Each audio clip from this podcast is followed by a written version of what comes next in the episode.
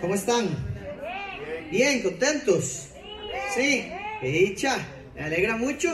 Eh, qué bueno verlos por acá. Qué lindo un fin de semana más de hacer iglesia, de compartir juntos, de pasar este tiempo. Que Dios los bendiga muchísimo. De verdad que eh, nunca debemos olvidarnos de, del honor, el privilegio, el regalo que nos da el Señor de estar acá y que podemos compartir con personas que nos aman mucho y que están presentes en, en nuestra vida en momentos muy importantes y de eso se trata ser iglesia. Hoy vamos a seguir con esta serie que, eh, o más bien empezar nueva serie. Vamos a empezar nueva serie. Ya estamos en Juan capítulo 17. Nos falta muy poquito para terminar el libro de Juan. En realidad nos faltan prácticamente, terminamos en el mes de abril. Ya todo el libro de Juan. Entonces, eh, estamos en la recta final del estudio de este libro. Eh, hoy vamos a estudiar Juan capítulo 17, que lo vamos a estar estudiando durante todo el mes de febrero. Marzo vamos a estar con el 18, 19 y en abril vamos a estar terminando el libro de Juan. De hecho, va a estar muy bonito porque no se pierda la última semana de marzo, que es Semana Santa, porque vamos a estar justamente, quedó acomodado la muerte y resurrección de Jesucristo en el domingo o sábado, el primer sábado de Semana Santa y el segundo sábado de Semana Santa. Entonces vamos a estar haciendo unas actividades muy bonitas para esos dos días. Eh, Juan capítulo 17, si puede ir abriendo su Biblia, vamos a estudiar del capítulo 1 al capítulo 8, del versículo 1, perdón, al versículo 8. Juan 17, del versículo 1 al versículo 8, es la primera porción de esta oración de Jesús y es uno de los capítulos, yo creo que más interesantes o más maravillosos de toda la Biblia, porque tenemos muchos, muchos elementos en esta parte. Vemos a Jesucristo, a Jesús, el Hijo, elevar una oración hacia el Padre. Y eso es muy increíble, ¿verdad? Yo creo que podemos ver un poco más de esta relación íntima entre el Hijo y el Padre en, este, en estos últimos momentos de Jesús en la tierra y, mm, y también nos vamos a encontrar cosas muy profundas del corazón de Jesús, sentimientos del corazón de Jesús, expresiones de su corazón, cosas que estaban pasando por él o, o, en él en este momento antes de ser entregado. Y otra cosa muy interesante, y es que no sé si a ustedes les llama la atención, pero es bonito o es particular ver una conversación entre dos personas de la Trinidad. Es el Hijo hablando con el Padre. Y eso es muy interesante, ¿verdad? Nos encontramos que eh, eso hace que a veces la conversación puede que sea difícil de comprender absolutamente.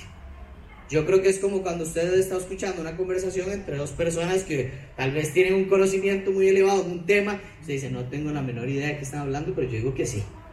¿Verdad? O sea, estar eh, viendo o viendo una película muy elevada, esas películas que hablan de física, química, que usted dice, no tengo idea de qué se trata, de qué es lo que me están diciendo, pero bueno, continuaré viendo la película. ¿Verdad? Pero hay momentos en esta conversación donde incluso los más eruditos, los más conocedores de la palabra y aquellos que han estudiado inmensamente este texto bíblico, dicen que en medio de los 26 versículos que se encuentran, hay cosas que nadie ha entendido.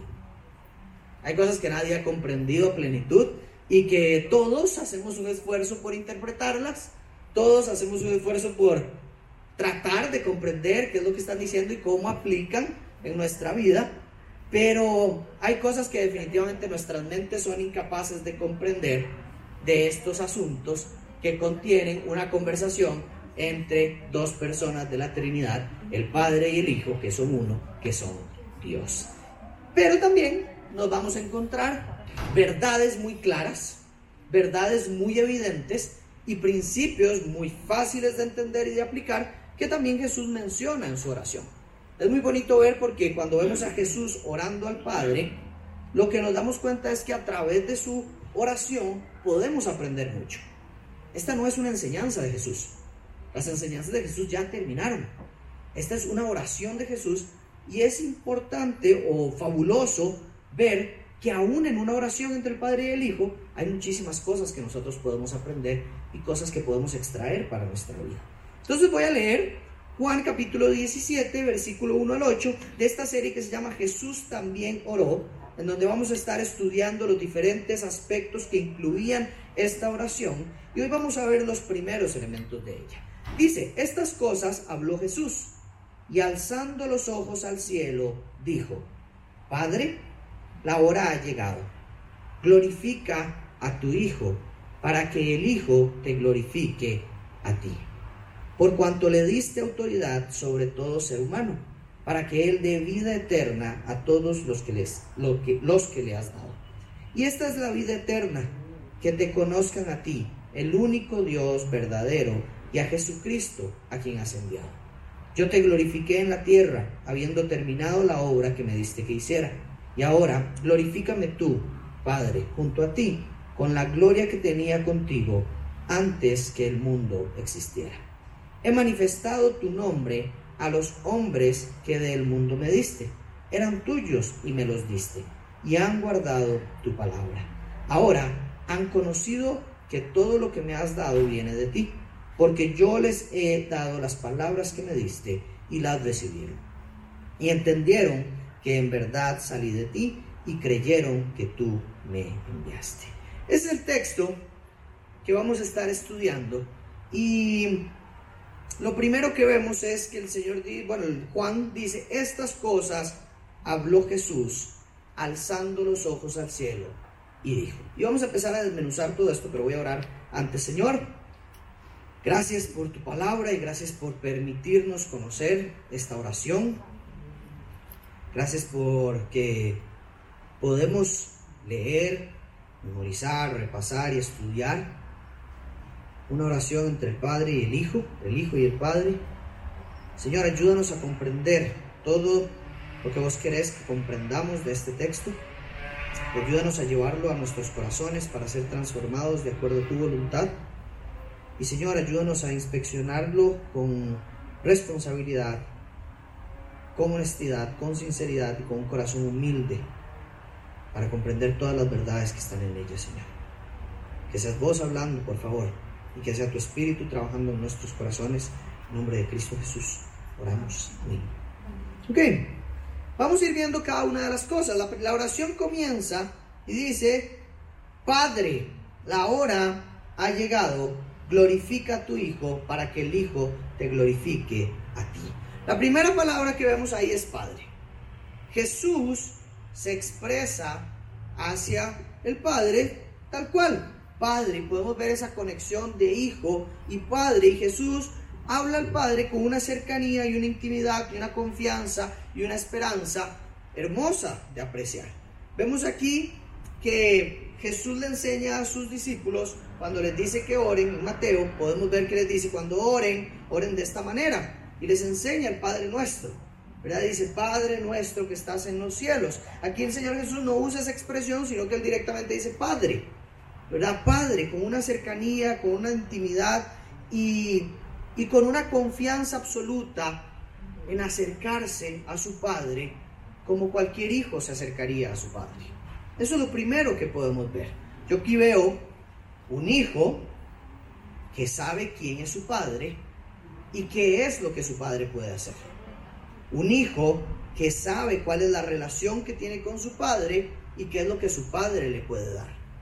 Porque le está pidiendo algunas cosas. Yo creo que él, si él no creyera que su Padre le puede dar esas cosas, no se las pediría. Si él no conociera lo que el padre puede hacer o no puede hacer o deja de hacer o le permite hacer a él como hijo, no se las pidiera. Y lo otro que me gusta muchísimo es ver que Jesús en tiempos de angustia busca a su Padre. Jesús en tiempos de, de importancia, porque también lo hizo en otros tiempos donde tenía que apartarse para pedir dirección, Después de estar cansado, se ha apartado a buscar al Padre. Y aquí lo vemos en un momento antes de ser capturado. Jesús está en un momento donde está viviendo dolor, angustia, posiblemente cierto sufrimiento, y lo vamos a ver más adelante. Pero aquí busca al Padre para pedir ayuda. Dentro de sus múltiples peticiones, Jesús busca al Padre para pedir ayuda. Y yo creo que nos tiene que enseñar esto como primer elemento, que nosotros podemos buscar a Dios como nuestro Padre a partir de lo que hizo Jesús. Lo vimos en las semanas anteriores como Jesús invitaba a sus discípulos a orar en nombre de Él y que tenían acceso ahora en nombre de Él. Pero tenemos un acceso hacia Él como un Padre, como un Padre amoroso, como un buen Padre. Y yo quiero aquí hacer una pequeña pausa y, y a veces nos pasa, a muchos nos ha pasado, o a muchos les ha pasado, que el no tener una buena relación con nuestro Padre terrenal afecta nuestra relación con nuestro Padre celestial. Porque asociamos que como tenemos asociado en nuestra conciencia y subconsciencia que un papá no siempre es bueno. Entonces, ¿cómo Dios es un papá bueno si yo no tuve un papá bueno? Entonces nos cuesta hacer clic con eso. Y a muchas personas se les hace difícil entender a Dios como Padre porque no tuvieron un Padre que modeló las características de Dios como Padre. Dios no es un Padre ausente, aunque hoy tenemos muchos padres ausentes. Dios no es un Padre egoísta, aunque hoy tenemos muchos padres egoístas. Dios no es un Padre abusivo, aunque hoy vivimos en un mundo lleno de padres abusivos.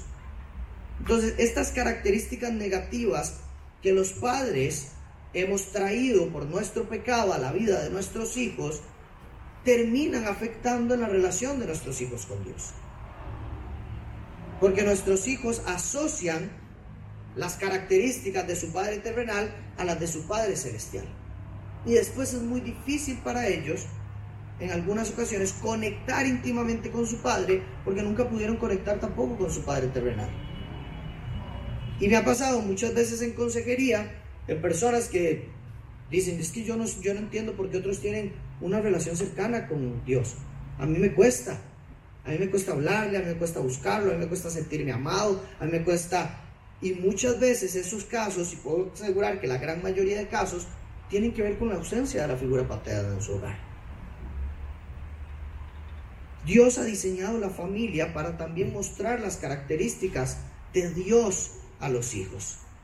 Y cuando nosotros fallamos en eso, lamentablemente afectamos la relación que nuestros hijos pueden tener con Dios. Muchas veces enseñamos a nuestros hijos de Dios, pero modelamos otros comportamientos. Y eso termina afectando muchísimo a nuestros hijos. Si yo tuve un buen padre o una buena madre, puede que sea todo lo contrario. Y que tal vez para mí sea fácil ver las características de mi Padre Celestial porque las vi en mi Padre Terrenal. Tal vez yo tuve un papá que me abrazó, que me cuidó, que me acompañó, que me rescató, que en mis problemas me perdonó. Y entonces entender que Dios hace eso conmigo me ayuda muchísimo a tener una mejor relación con Él. Entonces, estas cosas son importantes de ver porque lamentablemente han afectado la relación de los cristianos con Dios como Padre. Y todos tenemos que hacer un trabajo de sanar nuestro corazón en relación con nuestro Padre terrenal y con nuestro Padre celestial. A través de Cristo tenemos salvación y acceso a este Padre. Ahora tenemos que hacer un esfuerzo de construir vínculos con nuestro Padre, de acercarnos a nuestro Padre. Porque en Dios, y esto es lo más maravilloso de todo, es que en Dios, Padre, está todo lo que un hijo necesita. En Dios Padre está todo lo que un hijo necesita. Jesús nos invita a que nos acerquemos a Dios Padre de la misma forma que Él se acerca, con la confianza de ser escuchado, con la confianza de ser amado, con la confianza de que puede ser rescatado por este Padre y con la intimidad y cercanía de un Padre que lo ama y que tiene planes de bien para su hijo.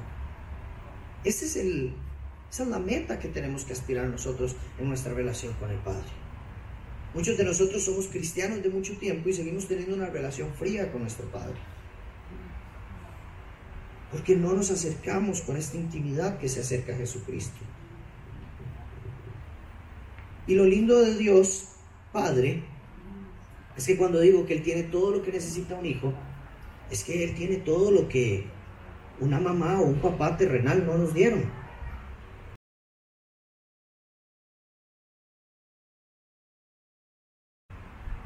Eso es maravilloso porque hay cosas que, ahora que yo soy papá, hay cosas que no voy a poderle dar nunca a mi hija. Ah, por cierto, es una hija para los que no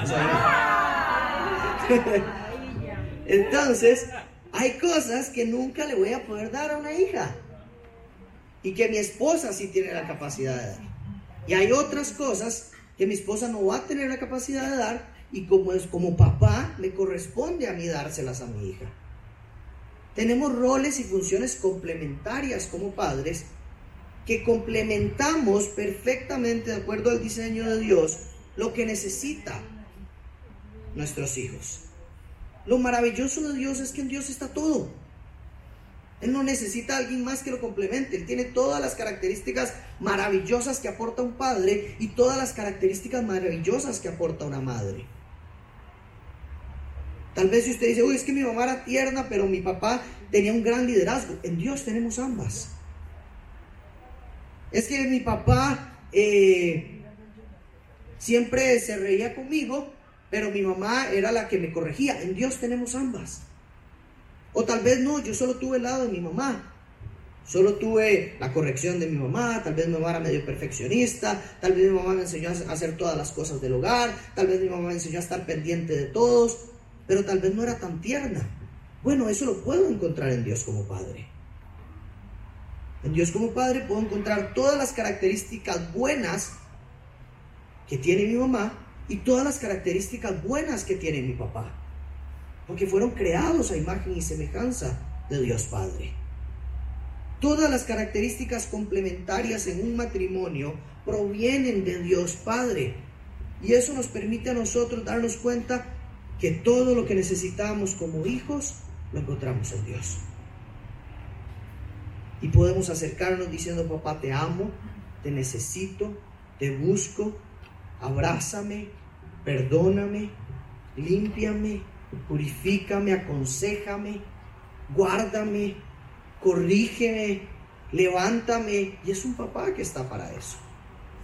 Con amor, con gracia y misericordia él está atento a todos los hijos que claman a Él.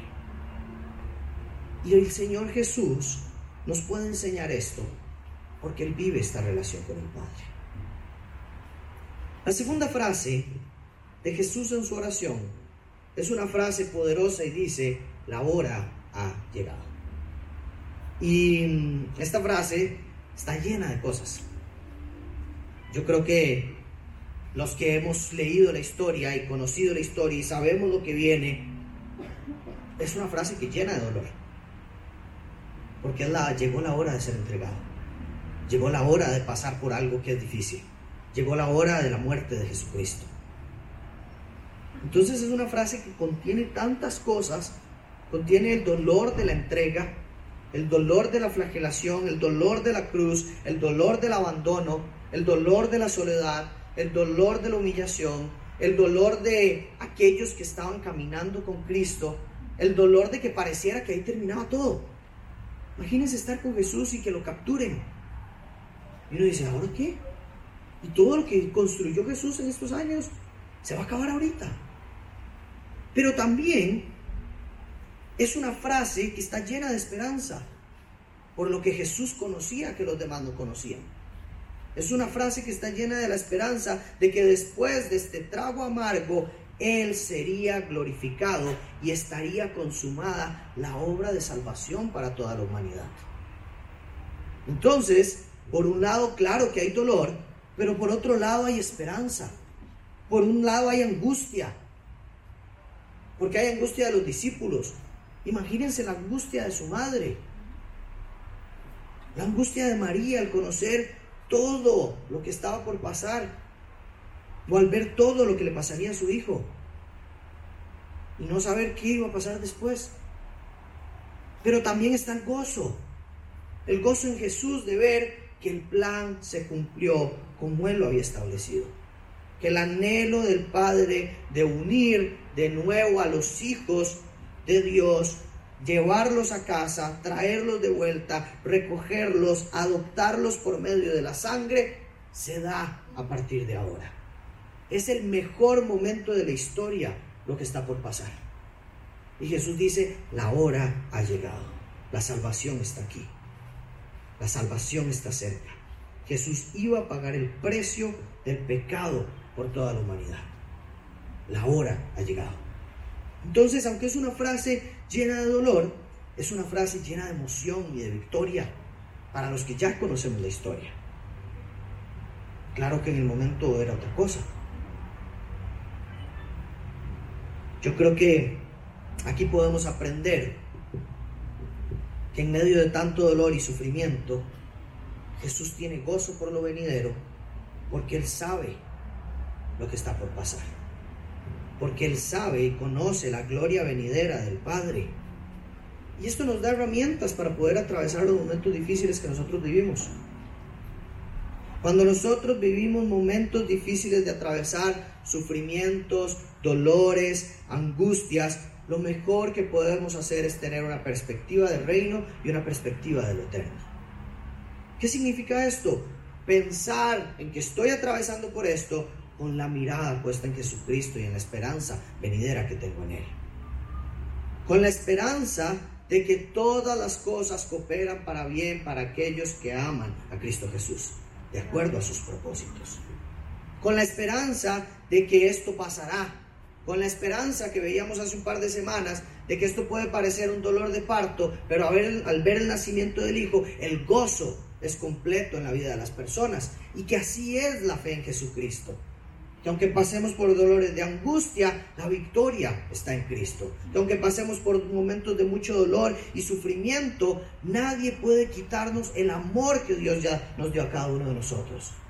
Nadie puede olvidarse de la obra de salvación en la cruz. Y nadie puede quitarnos el regalo de estar ahora pegados al Padre por medio de la sangre de Cristo. Y ese gozo completa nuestras vidas en medio de la dificultad. Tener una perspectiva eterna significa lo que decía Pablo a la gente de Gálatas, donde les decía, ustedes están completos en Cristo. Están completos en Cristo, están plenos, están rebosantes, no necesitan absolutamente nada más. No necesitan el carro, la casa, eh, el trabajo. No, eso son cosas venideras, buenas, añadiduras de la vida. Pero todo lo que necesitan lo tienen en Cristo Jesús. Con esa mirada, con esa perspectiva, el dolor se atraviesa diferente. Es diferente pasar el dolor de una pérdida de un familiar cuando sabemos a dónde va nuestro familiar. Cuando sabemos a dónde va nuestro familiar con la convicción de que es cristiano y que más bien se nos está adelantando nada más a lo que nosotros viviremos, viviremos más adelante, es diferente como pasamos por ese dolor. Vivimos el dolor con esperanza. Y aquí Jesús dice, la hora ha llegado sabiendo que hay dolor, pero hay una esperanza de la victoria que iba a traer el Padre por medio del Hijo. Lo que nos topamos después de estos dos elementos es la primera petición de Jesús. Jesús dice, glorifica a tu Hijo. Lo vemos en ese versículo, la hora ha llegado, glorifica a tu Hijo. Glorifica a tu Hijo. Jesús le pide al Padre ser glorificado. Vamos a ver más peticiones de Jesús en esta oración, pero la primera aquí que vemos es que sea glorificado. Lo repite en el versículo 5 de este Juan 17. Dice, ahora glorifícame junto a ti con la gloria que tenía contigo antes que el mundo existiera. Jesús le pide al Padre ser glorificado, que lo glorifique. ¿Qué significa esto? ¿Qué significa que Jesús le pide al Padre ser glorificado? Significa, palabras muy sencillas, glorificado significa ser enaltecido, ser honrado, ser puesto en un lugar alto, importante y ser impactado por el poder del Padre y enaltecido y honrado básicamente. Jesús le está pidiendo al Padre ser honrado y enaltecido. ¿Por qué le está pidiendo esto? Y lo dice ahí claramente. porque Jesús dejó la gloria que tenía antes de que el mundo existiera. Versículo 5. Glorifícame junto a ti con la gloria que tenía contigo antes de que el mundo existiera. Esa frase nos dice varias cosas. Habla de que tenía esta gloria y que ahora no la tiene. Y que le está pidiendo al Padre que la quiere tener de nuevo como la tenía antes de que el mundo existiera. Qué frase más profunda. ¿Cuánto antes de que el mundo no existiera? ¿Qué pasaba antes de que el mundo no existiera? Nadie tiene idea. Pero hay aquí un elemento que sabemos que el Hijo estaba con el Padre en la gloria absoluta. Por eso dije, este pasaje tiene cosas que uno dice, wow. Para el Hijo y el Padre es muy fácil entender que es que el mundo no existiera. Pero para nosotros es una realidad desconocida totalmente. Y Jesús lo que hizo fue dejar su gloria y venir a vivir como un ser humano para dar vida eterna ahora a todos los que creen en Él. Y una de las preguntas que a mí me surge acá y que quiero hacerle y que quiero que piense es, ¿creen ustedes que la petición de Jesús fue contestada? ¿Fue glorificado el Hijo? Sí. Yo creo que una respuesta muy sencilla es si hoy predicamos de Jesús es porque fue glorificado. Si hoy el nombre de Jesús es conocido en múltiples naciones es porque ha sido glorificado. Si hoy usted está predicando a Jesús en toda lengua, es porque Jesús está siendo glorificado. Dos mil años después, el Padre sigue respondiendo a la petición de Jesús. Pero podemos ver que Jesús es glorificado en todo momento. Y me encanta cómo Dios hace todo esto, porque Jesús responde a esta petición en la muerte de Jesús. Jesús es glorificado desde el momento de su muerte. Hoy nosotros honramos a Dios, honramos a Jesús por su sufrimiento. Lo honramos por su dolor, lo honramos por su muerte, lo honramos por su camino a la cruz, lo honramos por su sacrificio, le cantamos a Él acerca de esto. Dios así, Jesús ha sido glorificado, el Hijo de Dios fue glorificado mientras caminaba hacia la muerte. El Hijo de Dios ha sido glorificado por soportar el enorme peso del pecado que la humanidad no podía soportar.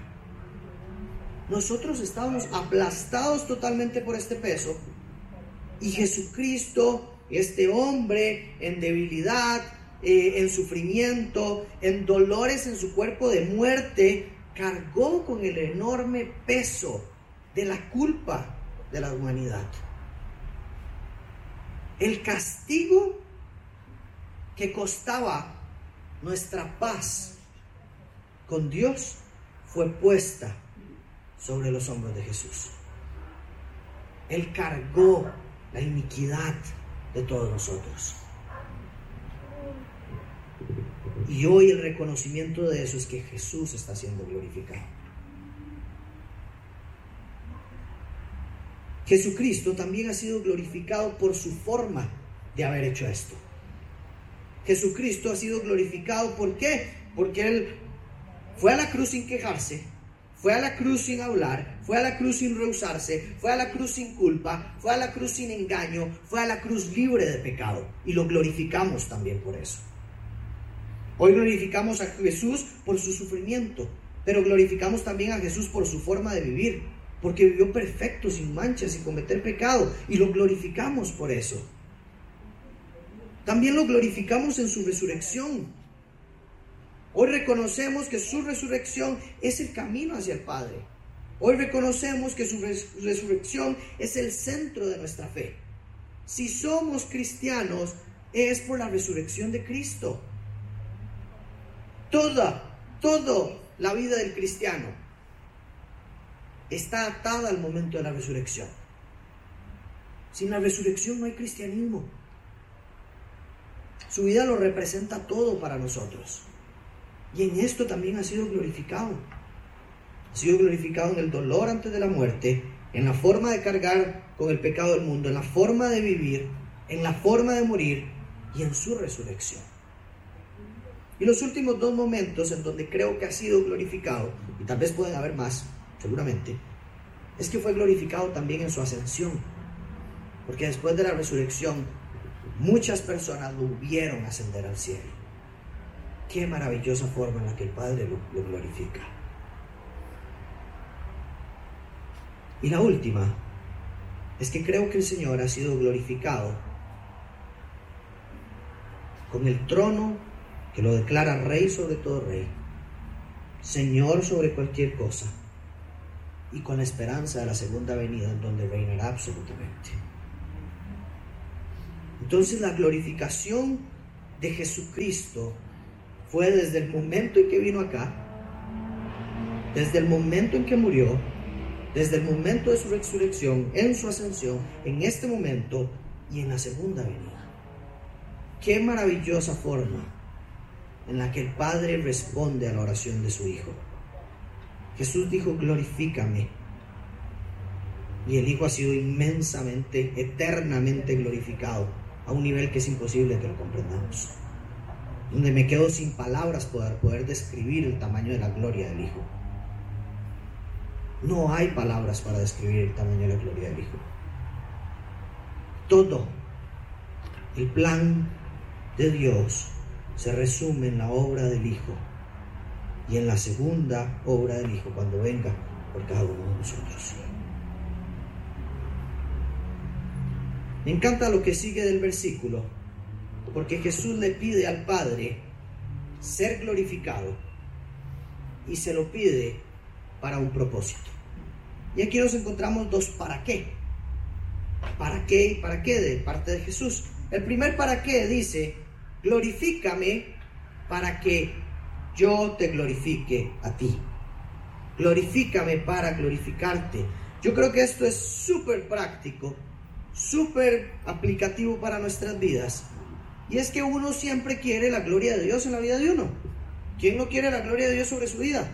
¿Quién no quiere la gloria de Dios en la vida de sus hijos, en su salud, en sus finanzas, en su matrimonio, en su trabajo? ¿Quién no quiere que la gloria de Dios sea derramada en esas áreas? Pero ¿para qué la queremos? ¿La queremos con el mismo propósito que la quiere el Hijo? Porque según la oración de Jesús, que es nuestro modelo, debería ser nuestro modelo de conversación con el Padre, uno pide la gloria de Dios para glorificar de nuevo a Dios. ¡Wow! Jesús dice que Él quiere la gloria, que el Padre lo glorifique para los propósitos del Padre. Dios nos ha glorificado de muchas formas, familia. Y quiere seguir haciéndolo con el propósito de que lo glorifiquemos a Él. Cuando nosotros le pidamos a Dios que su gloria sea derramada en nuestras vidas, pidámosla, pero para que podamos glorificar a Dios con esa gloria derramada en nuestras vidas.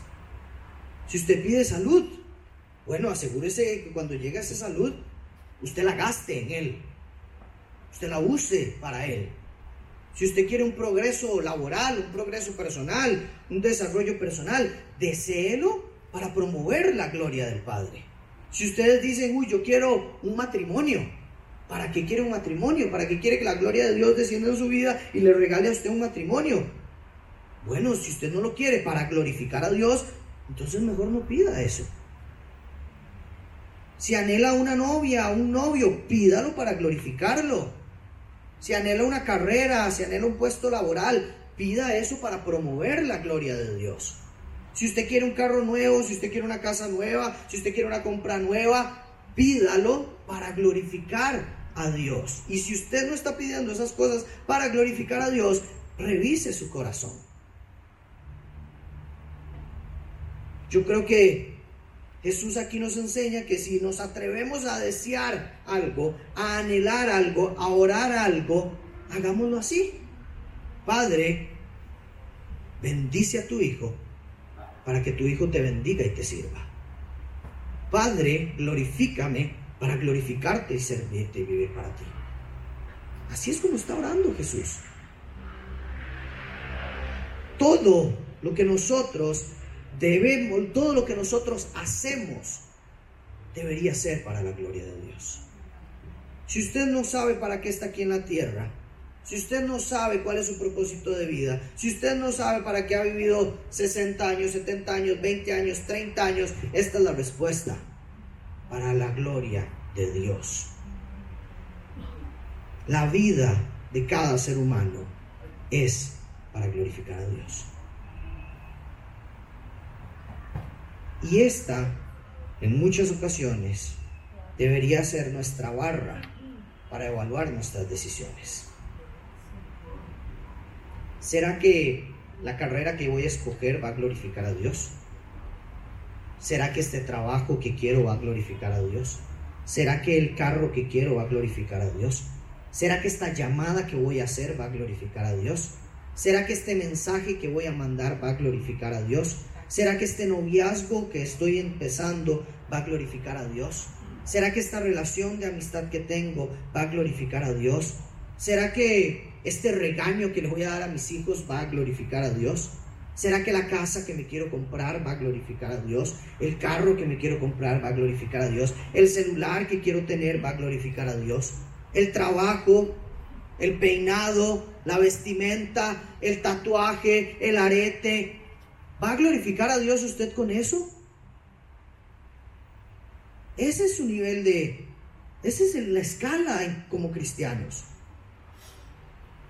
No se trata de me gusta, no se trata de me encanta, no se trata de la necesito, no se trata de todo el mundo lo tiene.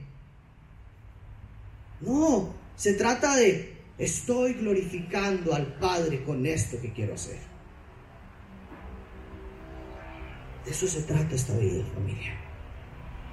Y es maravilloso vivir para la gloria de Dios.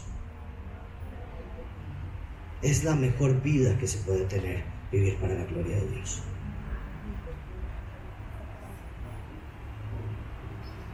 Todo lo que yo hago, lo que deseo, lo que quiero hacer, debo someterlo a la gloria de Dios. Esta es la clave de una vida con propósito. Dios, glorifícame para glorificarte. Dios, glorifícame para glorificarte. Si usted se le olvida algo hoy de este mensaje, quédese con esto, por favor. Evalúese diariamente qué de lo que usted hace está apuntado a la gloria de Dios y qué de lo que usted hace está apuntado a su propia gloria. El segundo para qué que nos encontramos es el de Jesús diciendo, al Hijo le diste eternidad, le diste, perdón, autoridad para dar vida eterna. Entonces, glorifícame para glorificarte y al Hijo le diste autoridad para dar vida eterna. Y aquí la misma pregunta. Uno a veces quiere autoridad, pero ¿para qué? ¿Para qué quiero tener autoridad? Jesús tiene autoridad dada por el Padre para cumplir los propósitos del Padre. Dios nos ha dado cierta autoridad a cada uno de nosotros. Nos ha dado autoridad en diferentes aspectos. Nos ha dado autoridad como padres. Nos ha dado autoridad como familiares. Nos ha dado autoridad en los trabajos. Nos ha dado autoridad en el ministerio en el que servimos. Nos ha dado autoridad en la iglesia. Nos ha dado autoridad como cristianos. ¿Para qué nos ha dado esa autoridad? Nos ha dado esa autoridad con el mismo propósito que le ha dado autoridad al Hijo. Para difundir la vida eterna, para repartir la vida eterna a aquel que no la tiene. Y esto suena raro. Yo puedo repartir vida eterna, yo puedo dar vida eterna. Vea lo que dice el siguiente versículo. Esta es la vida eterna. Que te conozcan a ti, el único Dios verdadero y a Jesús a quien tú enviaste. Si esa es la vida eterna, yo puedo repartirle a todo el mundo vida eterna. Que la tome o la deje es decisión de otros. Pero yo puedo decir que te conozcan a ti, al único Dios verdadero y a Jesús a quien enviaste. Esa es la vida eterna, ahí está, tómela o déjela. Pero si yo tengo autoridad para con la vida de mis hijos, es para enseñarles esto. Es más importante enseñarles que te conozcan a ti, el único Dios y verdadero, y a Jesús, a quien tú enviaste, a que sean muy buenos haciendo matemáticas. Es más importante enseñarle a nuestros familiares del conocimiento de un Dios verdadero que envió a su Hijo para mostrar al Padre, para pagar por sus pecados, para salvarnos de nuestra enemistad con Dios, para darnos vida eterna, para darnos acceso al Padre. Eso es más importante que cualquier otra cosa que usted quiera hacer con su autoridad. Si Dios me ha dado autoridad en mi trabajo, con mis hijos, en mi iglesia, en mi familia o donde sea que yo esté, y que Él me haya conferido autoridad, es para llevar vida eterna por medio de Jesucristo. Para dar a conocer a Dios y que este mundo no viva sin conocimiento de Dios. Y que mis hijos, y que mi familia, y que mis amigos no vivan sin conocimiento de Dios. Su autoridad, la autoridad que Dios le ha dado a usted, no es solo para señalar, no es solo para regañar, no es solo para juzgar, no es solo para criticar, no es solo para tener un buen salario o un mejor salario, no es solo para que sus hijos sean exitosos en este mundo. No, nuestra autoridad ha sido dada por Dios para que Él sea conocido y para que las personas tengan vida eterna. ¿Cómo está aprovechando usted la posición de autoridad que Dios le ha dado? ¿Cómo esta es una puerta abierta para predicar el Evangelio? ¿Cómo el Señor le está abriendo puertas para que usted lo glorifique a Él? Después de que lo ha glorificado a usted dándole un buen puesto, dándole una buena familia, dándole compañeros a los que usted puede influenciar. ¿Cómo vamos a devolverle la gloria a Dios que Él nos ha dado con la posibilidad de este, este, esta autoridad que nos ha permitido? Jesús termina este mensaje diciendo, yo te glorifiqué, yo te glorifiqué. Y explica cómo glorificó al Padre. Dice, yo te glorifiqué habiendo terminado la obra que me diste que hiciera. Jesús no dice, yo te glorifiqué haciendo cosas raras, haciendo milagros, haciendo, eso es parte de, pero no. Jesús dice, habiendo terminado la obra que me diste que hiciera. Jesús dice en sus propias palabras que la forma de glorificar al Padre es haciendo lo que el Padre lo mandó a hacer. Y lo explica más adelante en los últimos versículos.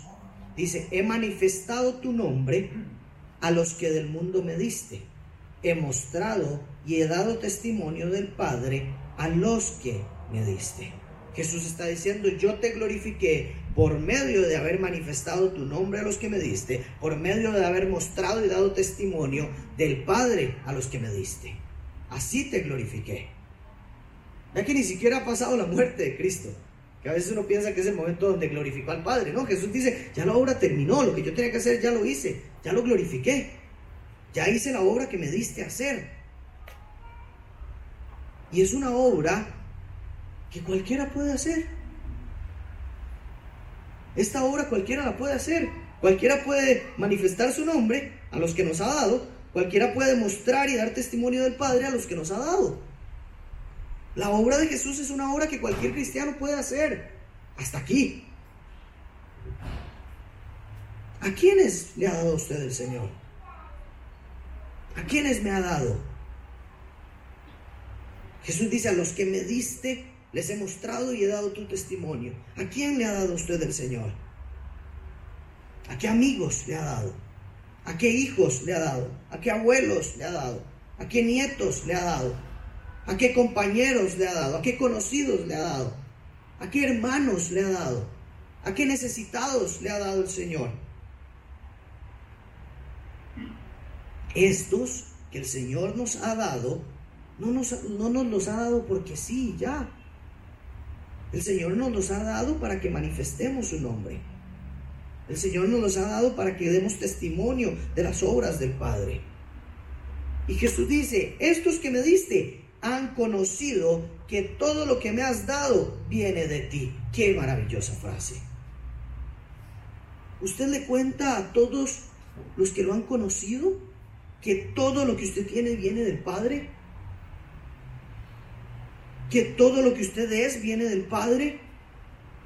Jesús continúa y dice, yo les he dado las palabras que me diste a mí. Usted le está dando a los que el Señor le ha dado las palabras que Dios le enseña a usted.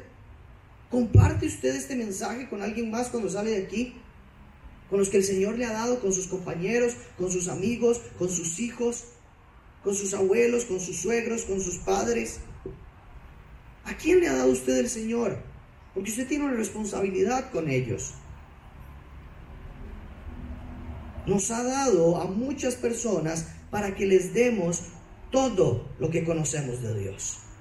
Nos ha dado a muchas personas para que les demos del amor que Dios nos ha dado a nosotros.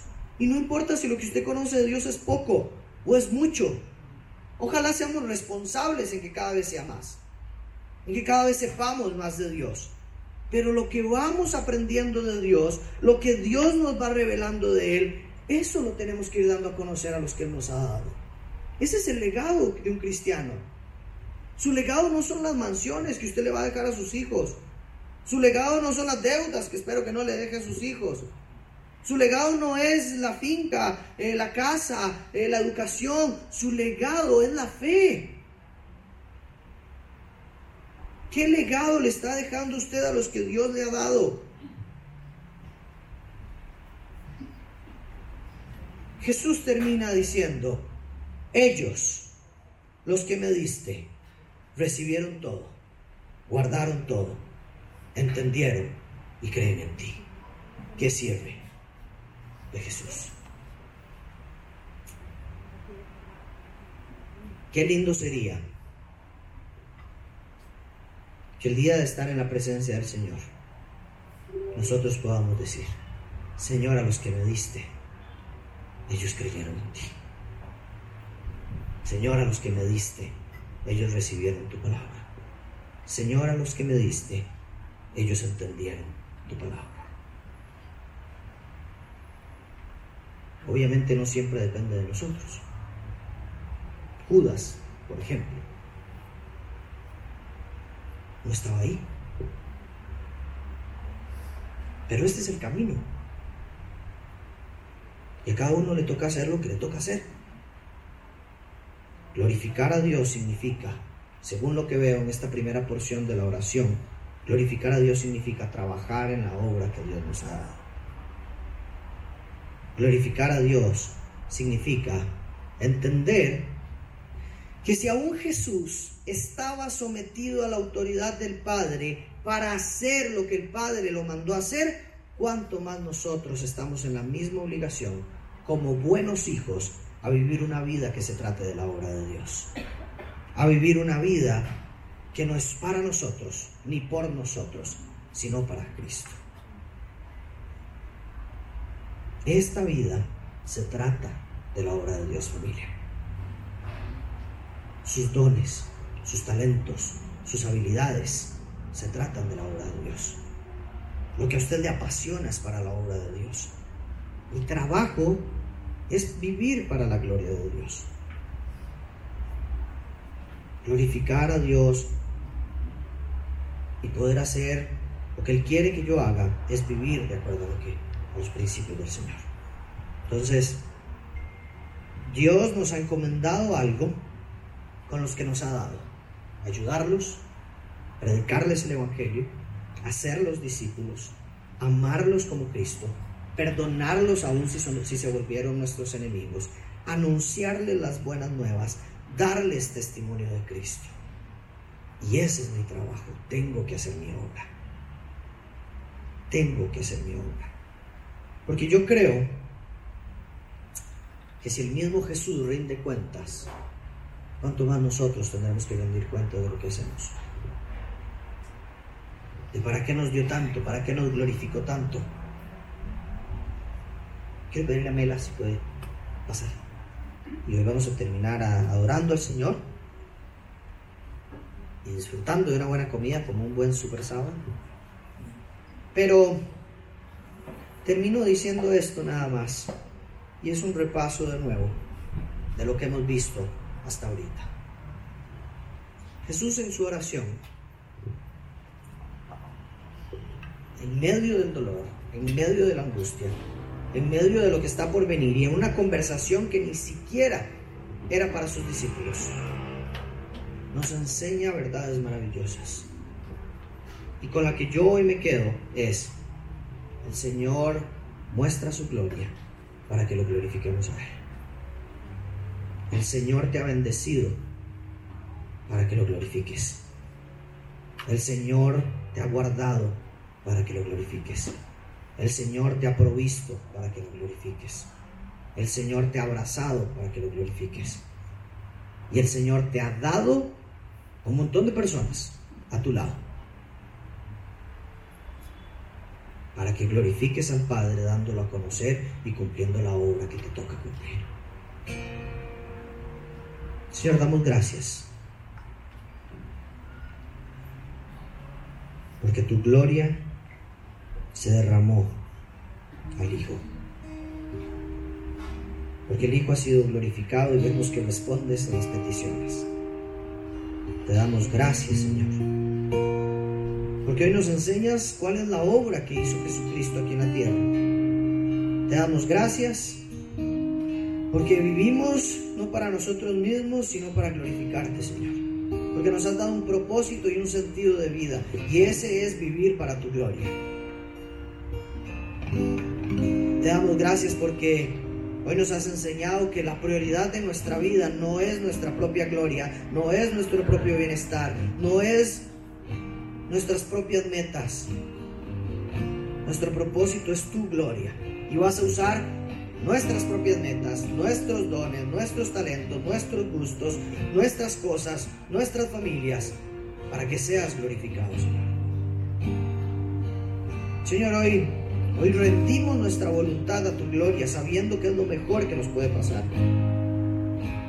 Hoy te pedimos, Señor, yo te pido personalmente, Señor, como pide Jesús, glorifícame para glorificarte. Dame autoridad para dar vida eterna. Ayúdame a terminar la obra que me has Ayúdame a terminar la obra que tal vez apenas estoy empezando. Que tal vez voy a medio camino, que tal vez me falta poco, pero ayúdame, Señor, a seguir trabajando en ella. Ayúdame a mostrarte, a manifestar tu nombre y a predicarte a los que me has dado. Ayúdame a glorificarte con mis decisiones. Ayúdame a glorificarte con mi corazón. Ayúdame a glorificarte con mis palabras, ayúdame a glorificarte con mis hechos. Ayúdame a glorificarte dentro de mi familia, dentro de mi trabajo, dentro de mi iglesia, dentro de mis hobbies. Ayúdame a glorificarte incluso cuando estoy viendo tele en el sillón de mi casa y nadie me ve. Ayúdame a glorificarte cuando estoy en una celebración familiar Ayúdame a glorificarte cuando hay una crisis laboral. Ayúdame a glorificarte cuando alguien necesita un consejo. Ayúdame a glorificarte cuando alguien necesita un pedazo de pan. Ayúdame a glorificarte cuando alguien me hace daño. Ayúdame a glorificarte cuando alguien me ha ofendido, me ha traicionado. Ayúdame a glorificarte, Señor, en medio de todas las circunstancias que yo atraviese. Así como Jesús te glorificó todo tiempo, yo quiero glorificarte también. En el nombre de Cristo Jesús.